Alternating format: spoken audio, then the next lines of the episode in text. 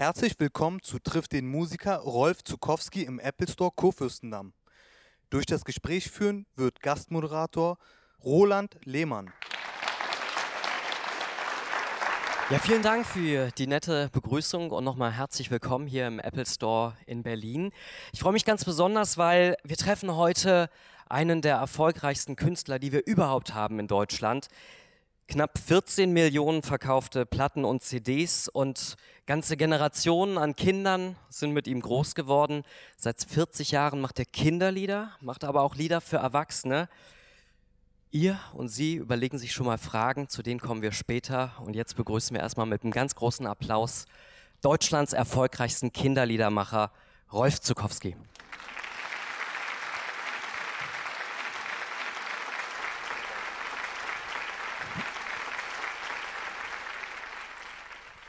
Schönen Abend alle zusammen.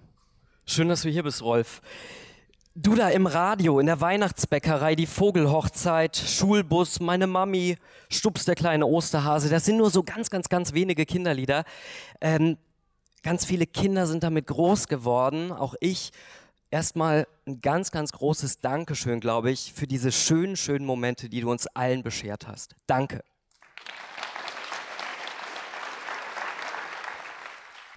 Heute sind auch ganz viele Kinder hier und ich kenne das von Radio Teddy. Am Anfang wollen Kinder erstmal wissen, mit wem haben sie es genau zu tun. Deine Lieder kennen sie, aber so die Person Rolf, Rolf Zukowski, wer ist das? Ich habe mir überlegt, wir machen so einen kleinen Steckbrief, den großen Rolf Zukowski Steckbrief. Mhm. Da gehen wir einfach mal alles durch, das, was alle immer wissen wollen. Ja? Wann hast du Geburtstag? Am 12. Mai, geboren 1947. Welches Sternzeichen hast du? Stier. In welcher Stadt bist du geboren? In Hamburg. Wo wohnst du heute? Immer noch in Hamburg, an der Elbe. Hast du Kinder? Ja, drei. Und auch Enkelkinder? Vier. Was sind deine Hobbys außer Musik machen? Viel Zeit für Hobbys bleibt ja nicht. Wenn man sein Hobby zum Beruf gemacht hat, dann ist es auch ein großes Glück. Ich fotografiere und filme sehr gern und reise gern und gehe auch sehr gern essen. wenn das ein Hobby ist. Ja. Was ist deine Lieblingsfarbe? Blau, der Mann von der Elbe. Hamburg, maritime Farbe, ich liebe sie. Was ist dein Lieblingsessen, wenn du schon gerne essen gehst? Also ich mag schon am liebsten deftige Sachen, so Kartoffeln, gebratenen Fisch und ähnliches, aber mein allerliebstes Essen ist eine frische Gemüseplatte, die meine Frau wunderbar macht, mit Sauce Hollandaise und einem Spiegelei und das hat sie gestern übrigens gerade wieder gemacht. Das Dann kriegen wir alle Hunger, ja? Hast du einen Lieblingsverein? Ja, der heißt Die Jungs, ist ein Chor, den ich gegründet habe. Du meintest wahrscheinlich Fußball. Ja, oder ja, Sport. Da muss ich natürlich solidarisch sein mit meinen Kindern. Äh, St. Pauli ist der Verein meines Sohns und er reist wirklich mit und liebt und schätzt diese Art, wie dort Fußball gelebt wird. Und ich erkläre jetzt mal FC St. Pauli zu meinem Lieblingsverein, ja. Okay. Wenn ich zu der Frage komme, Lieblingsfach in der Schule, werden alle sagen, garantiert Musik. Stimmt das? Das denkt man. Wir hatten auch einen sehr guten Musiklehrer, der uns übrigens mit den Beatles, mit dem Song Michelle das Abitur machen ließ. Das war wirklich sehr mutig von ihm. Aber mein Lieblingsfach war eigentlich immer Englisch. Und speziell seitdem ich dann als Bandmitglied auch englische Lieder von den Beatles, Rolling Stones, Kings und so gesungen habe, war das englische Singen auch ein Teil eigentlich von Englisch lernen. Und ich mag die Sprache gern, ich lebe gern in ihr und in der Schule hat das angefangen. Vielen Dank erstmal für diesen Steckbrief. Dann kommen wir mal weit zu weiteren Fragen. Vor allen Dingen bin ich sehr gespannt nachher auf die ganzen Kinder- und auch Erwachsenenfragen von euch und von Ihnen. Deine Mutter war Friseurin und dein Vater war Seemann. Was wollte der kleine Rolf werden, als er fünf Jahre alt war? Wollte er wie der Papa auch mit dem Schiff losfahren? Also in dem Alter habe ich, glaube ich, über meinen Beruf noch nicht viel nachgedacht, aber wenig später hat mein Vater gesagt, du solltest, wenn du mal zur See fährst, Funker werden, da hat man schön wenig zu tun er war sehr weitsichtig. Heute haben die Funker nichts mehr zu tun, weil es Satellitentelefone gibt. Und ich wollte als Beruf am ehesten früher Journalist werden. Ich habe auch in unserer Schülerzeitung mitgearbeitet, da war ich dann allerdings schon so 12, 13 Jahre alt. Aber so Lokomotivführer oder andere Kindertraumberufe hatte ich nie. Wie bist du denn zur Musik gekommen? Weil das muss ja schon in frühen Jahren anfangen, dass man so erfolgreich ist, ähm, wenn man dich erlebt, wenn man äh, dich erlebt, wie du Musik hörst. Das ist etwas ganz Besonderes. Da müssen ja schon Grundlagen in der Kindheit gelegt worden sein. Die Grundlagen sind in der Familie gelebt, gelegt worden. Meine Mutter hat leidenschaftlich gern gesungen äh, und zwar über alles, was sie bedrückt hat. Immer nur lächeln und immer vergnügt, aber auch wenn es um gute Laune ging, so ein Tag so wunderschön wie heute. Und ich glaube, dieses mit Musik leben und all seine Stimmungen in Musik wiederfinden, das hat mich bis heute nicht verlassen. Jedes Lied kann eine Stimmung verstärken oder auch auslösen. Aber Musiker bin ich geworden, weil mein Vater mir eine Gitarre geschenkt hat, als ich 14 Jahre alt war. Ich war in einem Pfadfinderlager zum ersten Mal verreist und die Pfadfinder haben ganz klassisch traditionell am Lagerfeuer mit uns gesungen und das hat Klick gemacht bei mir. Von da an wollte ich auch Gitarre spielen, singen und man sieht ja, was dabei rausgekommen ist. Wie ging das weiter? Weil mit 14 Jahren hat man eine Gitarre, da singt man irgendwelche englischen Beatles-Songs oder sowas zu deiner Zeit. Wie, wie ging es dann weiter in Richtung Kinderlieder? Also wir haben eine Band gegründet. 1967 ist unser Album Happy to be Happy von The Beethovens erschienen. Und auf dem Album gibt es einen Song, der wahrscheinlich eine Weichenstellung war. Und das war das Lied Blow Up Machine. Da habe ich jemanden besungen, der so klein ist, dass man ihn immer übersieht und der gerne größer gemacht werden möchte. Und ich glaube, danach bin ich ja irgendwann mal Papa geworden und ich habe nie vergessen, dass die Kleinen eigentlich groß sind und dass man das nur spürbar und sichtbar machen muss. Und das ist dann durch meine eigenen Kinder auch in die Musik eingeflossen. Wie, wie war das konkret? Weil äh, englische Songs zu machen, ja, das, das kommt an. Ihr hattet sicherlich irgendwelche Auftritte als Band. Aber wie switcht man dann rüber und sagt, jetzt singe ich mal für Kinder? Und begebe mich in eine ganz andere Welt auf einmal. Nach der Zeit mit der Band habe ich ja auch äh, für Schlager- und Popsänger und Sängerinnen geschrieben, für Nana Muskuri, Lieder wie Guten Morgen Sonnenschein zum Beispiel oder Schweizer Trio Peter Su und Mark. Das heißt, das Melodische, wirklich Singbare wurde mir immer wichtiger. Und mit den Kindern an der Hand, meine Tochter Anushka ist 71 geboren, ich bin sehr jung Vater geworden, singt man dann auch so Alltagssituationen. Ich habe gemerkt, die singt schrecklich gern. Sie singt diese wunderschönen alten deutschen Kinderlieder, die ich auch liebe aber sie haben mit ihrem Leben so wenig zu tun. Und darum habe ich eigentlich unseren gemeinsamen und ihren Kindergartenalltag vertont. Später auch für unsere beiden Söhne und dann auf den Reisen durchs Land habe ich noch viel mehr, viel mehr Zugänge gefunden zum Singen mit Kindern. Und das Singen mit Erwachsenen und für Erwachsene ist immer geblieben. Aber das mit den Kindern hat sich dann spätestens seit 1981, Duda im Radio, plötzlich in den Charts, hat sich immer mehr in den Vordergrund geschoben. Wie ist es genau dazu gekommen? Weil äh, viele Erzieherinnen, Erzieher, Lehrerinnen und Lehrer, die machen Musik mit der Gitarre. Es gibt viele Kinderliedermacher, die sind unterwegs mit der Gitarre oder anderen Instrumenten. Aber wie kommt man und wie bist du speziell zu einem Plattenvertrag auf einmal gekommen und wurde, wurde es auf einmal deutschlandweit von Flensburg bis Garmisch im Radio gespielt? Das ist eine ganz spannende Geschichte, nicht untypisch für die Schallplattenindustrie.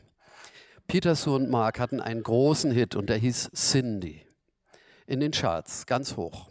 Wir hatten zwei Jahre lang vorher versucht, einer Schallplattenfirma Rolfs Vogelhochzeit anzubieten. Es ist uns nicht gelungen. Aber als dieser Song in den Charts war, hatte man plötzlich ein anderes Ohr für uns und hat gedacht, na gut, wir können es ja mal probieren. Das ist zwar sehr unkommerziell, aber gut fürs Image der Firma. Und so richtig unkommerziell war die Vogelhochzeit ja nicht. Und seitdem öffneten sich dann doch einige Türen. Auch bei der Schulweg-Hitparade hieß es zuerst noch, das ist so pädagogisch, das will doch keiner hören.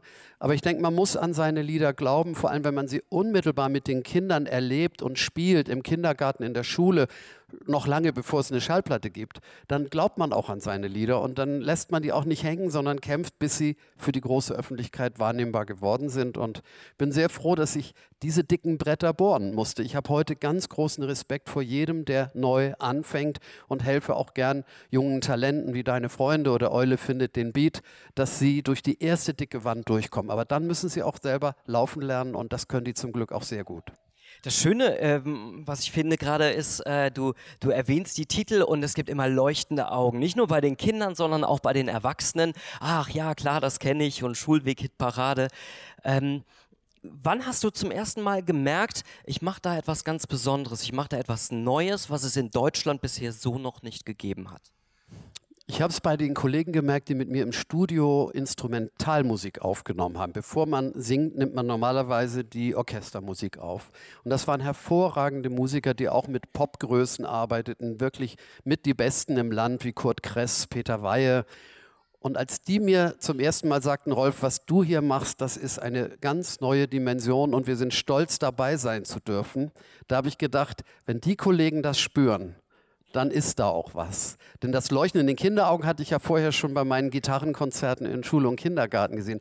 Aber Musikeraugen, Profimusikeraugen, die leuchten, das war für mich wirklich eine ganz, ganz wichtige neue Erfahrung und das ist bis heute so geblieben. Ich arbeite grundsätzlich gerade für Kinder nur mit den Musikern zusammen, die ich wirklich am besten finde und ich glaube, das spürt man und hört man auch in dem Repertoire. Du bist bekannt geworden in dem Moment, als deine Familie gewachsen ist, als deine Kinder groß geworden sind. Wie haben deine Kinder reagiert, äh, als der, der Rolf Zukowski auf einmal auf der Straße erkannt worden ist, äh, als die Popularität wuchs? Also sie sind ja mit mir aufgewachsen. Sie hatten ja ihren Papa immer nur als Musiker gekannt. Das heißt, für sie war das eigentlich ein langsames die Öffentlichkeit auch mal wahrnehmen.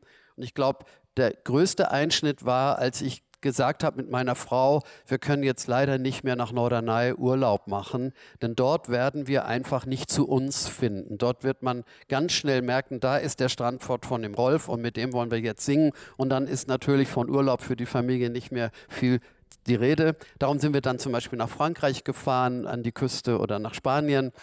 Und im deutschen Alltag bin ich ja sehr oft allein unterwegs und da waren dann die Menschen eigentlich immer freundlich von Anfang an. Ich hatte nie irgendwie lästige Fans oder so, kenne ich gar nicht. Und meine Kinder, als sie größer wurden, haben die ein oder andere Situation mit mir gemieden, weil sie gedacht haben, das ist jetzt Papas Welt, da soll er mal alleine durch. Aber sie sind ja immer sehr gerne mit mir zum Beispiel zu Fernsehsendungen gereist. Wir waren gemeinsam in Wetten das und anderen Sendungen. Und ich glaube, sie haben letztendlich doch diesen singenden Papa nie peinlich gefunden. Vielleicht die Anushka, als sie Teenager war, musste sie hier hier und da mal auch hören, dass andere Jugendliche sagen, dein Papa, der singt ja nur Kinderlieder. Hat sich alles geändert. Heute ist es so selbstverständlich, dass eigentlich fast jeder Jugendliche, jedes junge Mädchen, jeder junge Mann sagen, mit den Liedern war ich Kind und der Mann ist ein Teil meiner Kindheit. So hat sich dann entwickelt. Es gibt ja wirklich zu jedem Anlass, wenn man so das Jahr durchgeht, ein Kinderlied von Rolf Zukowski. Ja? Zur Einschulung, mein Weg zur Schule. Im Herbst haben wir Drachen im Wind, jetzt äh, Weihnachtszeit in der Weihnachtsbäckerei, stupst der kleine Osterhase zum Muttertag meine Mami. Ähm, wie muss man sich das vorstellen, als du die Lieder entwickelt, komponiert, getextet hast? Bist es ja einfach durchgegangen und hast gesagt, oh, meine Tochter feiert als nächstes mit uns gemeinsam Ostern, da wird im Kindergarten gebastelt, machen wir mal ein Osterlied.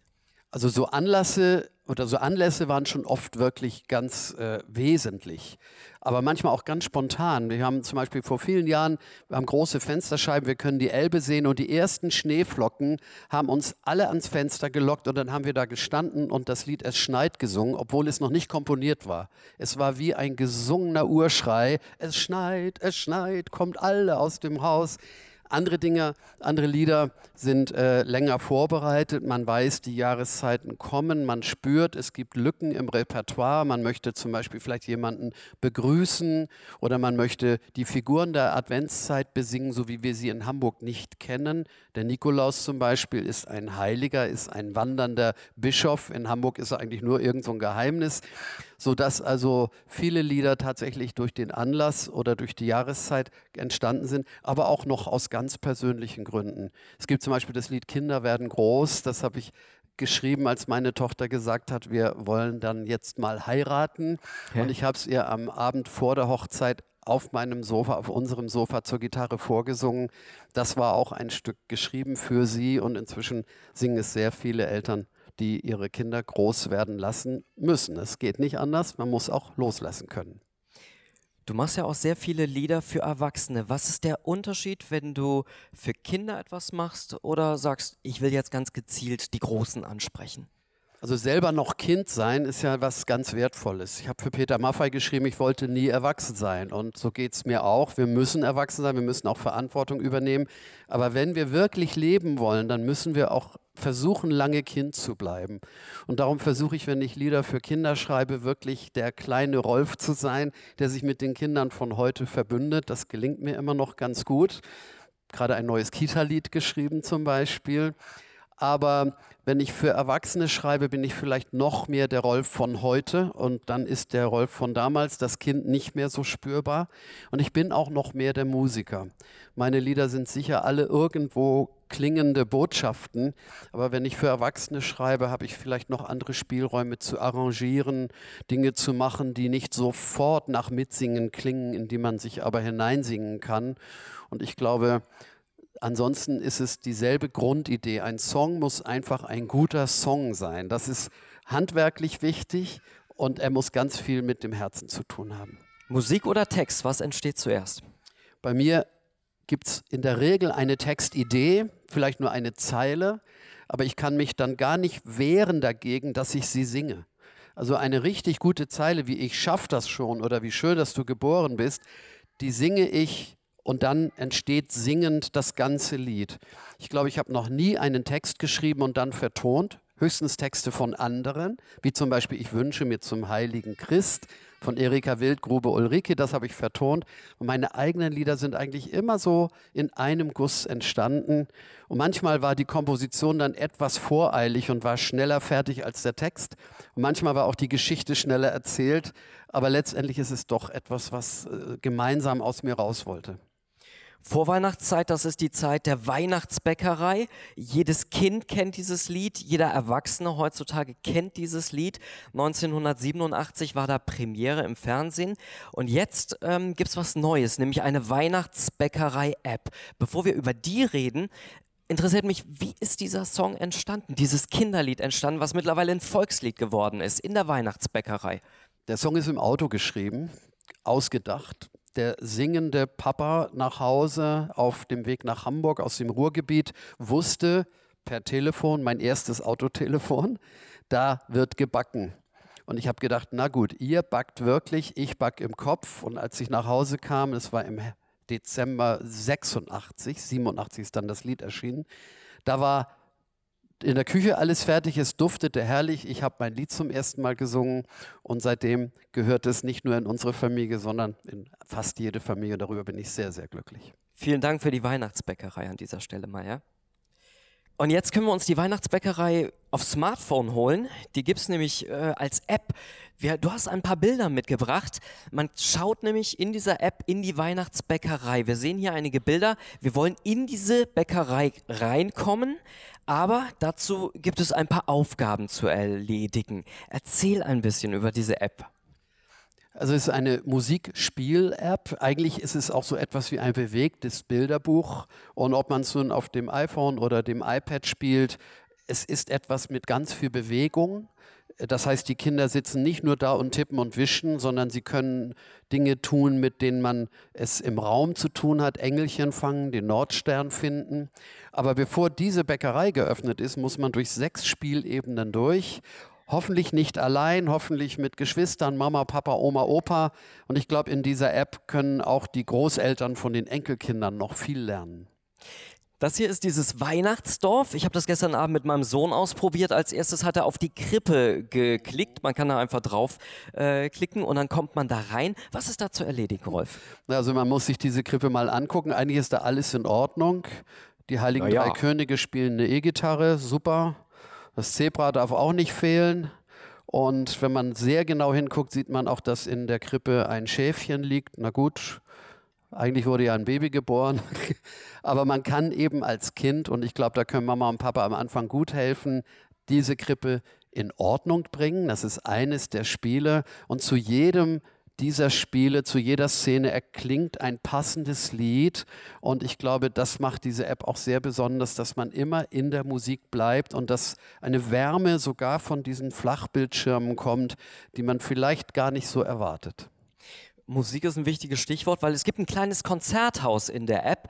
Da schauen wir mal rein, was ja. ist da zu erledigen. Also das war mir ganz besonders wichtig, dass die Kinder auch musikalisch, spielerisch einiges dazulernen. Wir haben hier äh, das Lied Macht euch bereit äh, noch einmal aufgefächert in alle Instrumente und die kann man hier einzeln zum Klingen bringen. Äh, am Anfang schläft dort ein Engelchen, ein Helferlein des Weihnachtsmanns, von dem es übrigens zehn gibt und die muss man alle finden.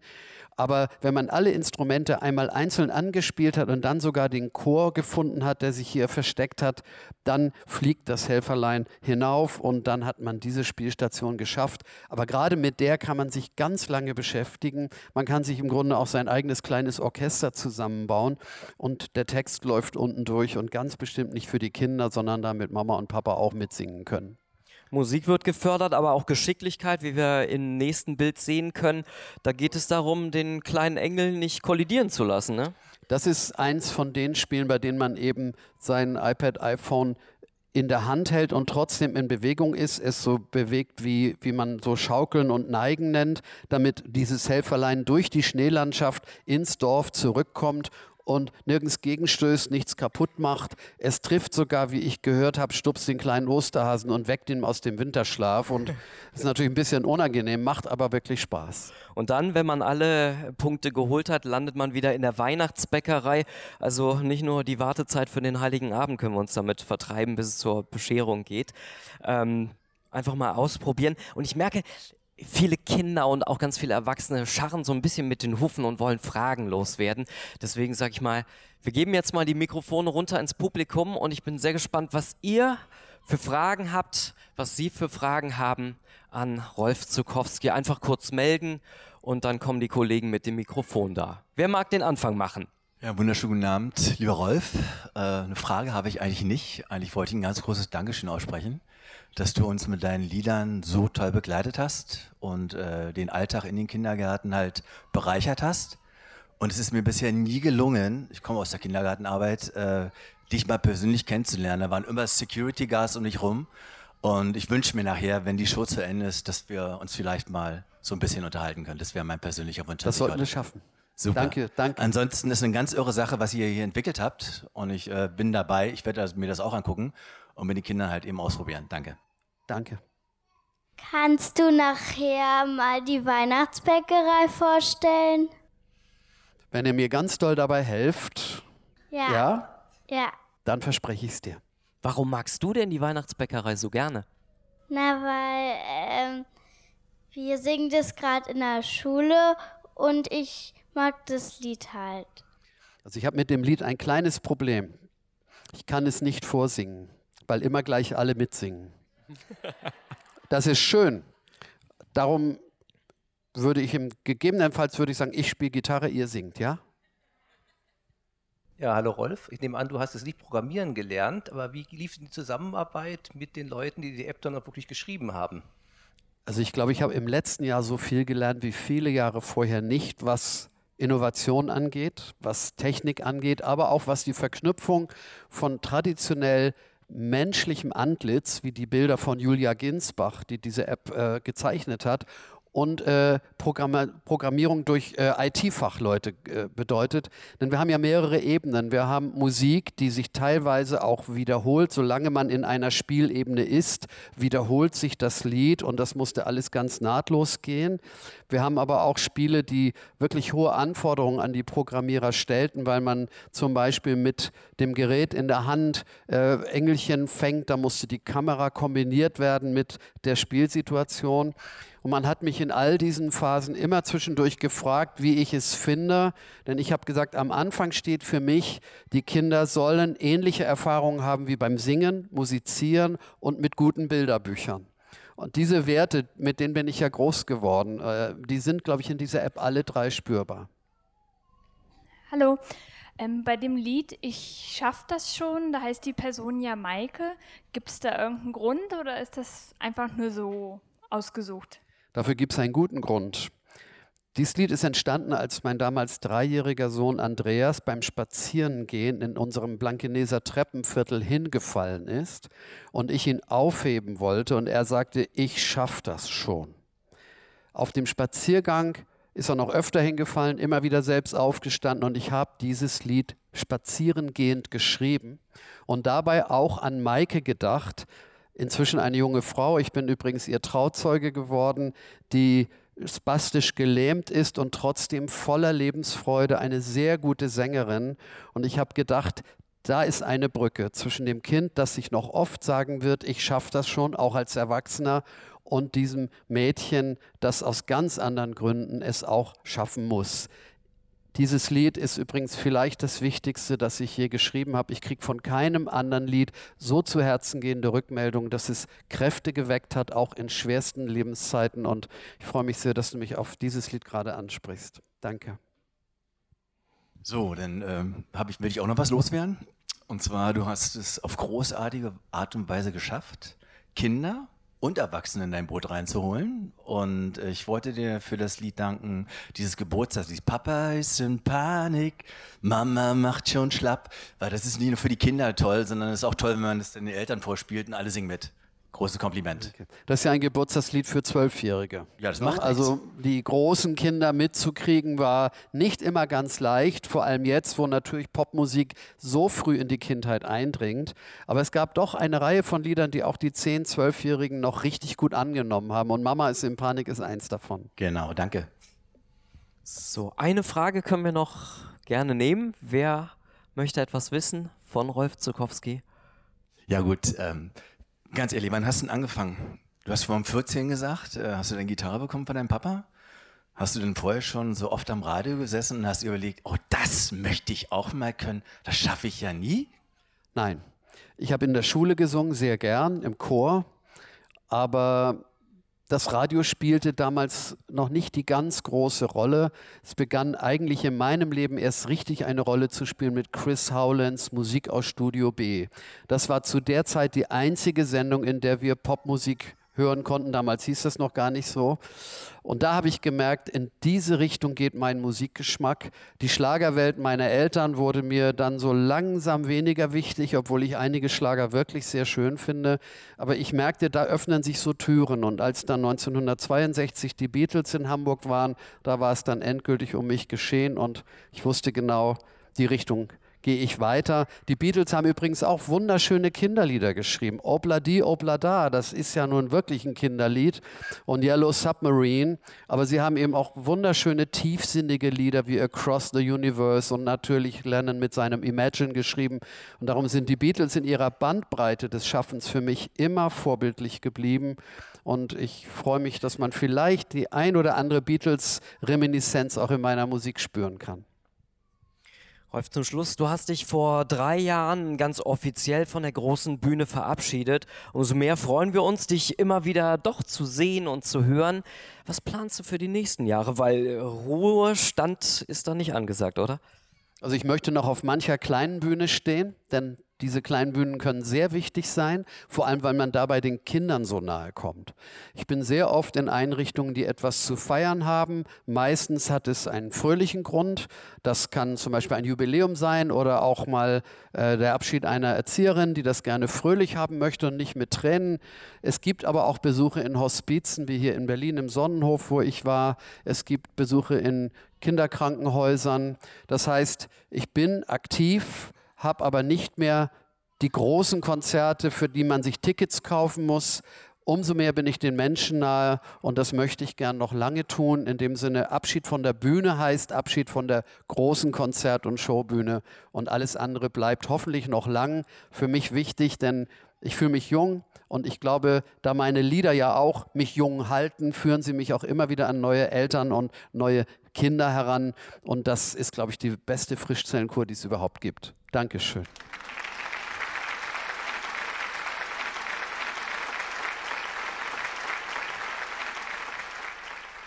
Ganz vielen Dank für den Einblick in das Große, wie es entstanden ist und das, was wir heute haben. Dankeschön, Rolf Zukowski. Ich danke dir auch fürs Gespräch.